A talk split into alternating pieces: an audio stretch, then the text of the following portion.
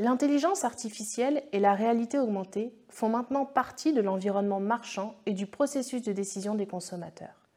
Un consommateur peut par exemple essayer des vêtements ou des lunettes en ligne pour préparer son achat en magasin. Les chercheurs ont montré clairement les effets positifs des outils en réalité augmentée, comme une cabine d'essayage virtuelle, sur l'attitude et le comportement des consommateurs. En revanche, on ne sait pas comment certaines variables psychologiques individuelles peuvent agir sur ces effets.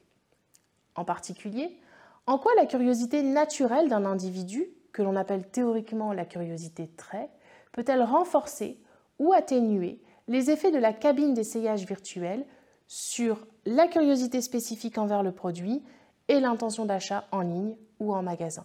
Comment le fait que le consommateur se sente efficace avec cet outil ou cette machine influence les effets positifs de la cabine d'essayage virtuelle sur ces mêmes variables en comparaison à un site classique.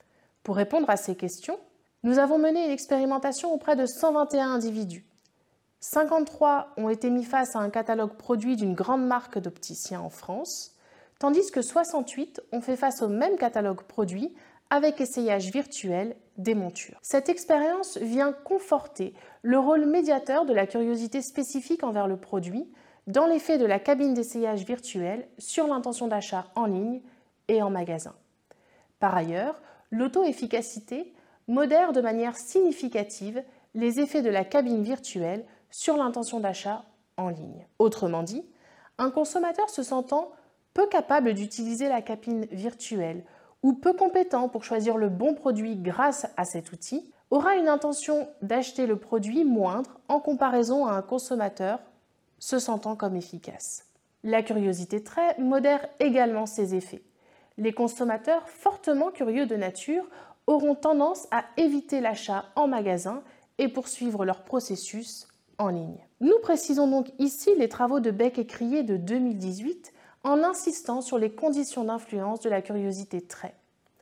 Un consommateur qui sera très curieux de nature aura tendance à continuer son processus en ligne, peut-être pour en connaître davantage sur la cabine d'essayage virtuel. Un consommateur peu curieux de nature ne cherchera pas à en savoir davantage sur l'outil et préférera un comportement d'évitement en se rendant en magasin. L'interaction entre la présence d'une cabine virtuelle et la curiosité trait a donc bien un effet sur le comportement exploratoire orienté vers le produit.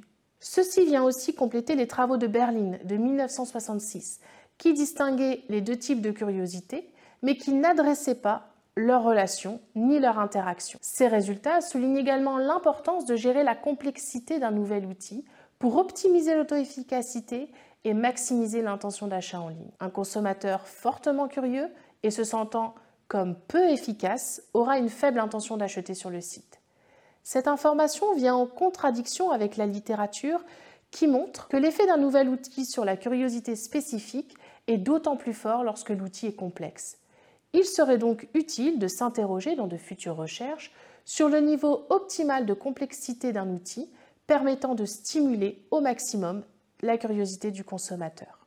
En termes managériaux, cela signifie qu'il est important de redéfinir la place du conseiller vendeur dans le magasin physique. D'abord, c'est aux équipes en charge du site Internet et de la digitalisation de développer des outils faciles d'utilisation. Si la cabine est perçue comme complexe, le client cherchera un contact social et une réassurance au contact du vendeur.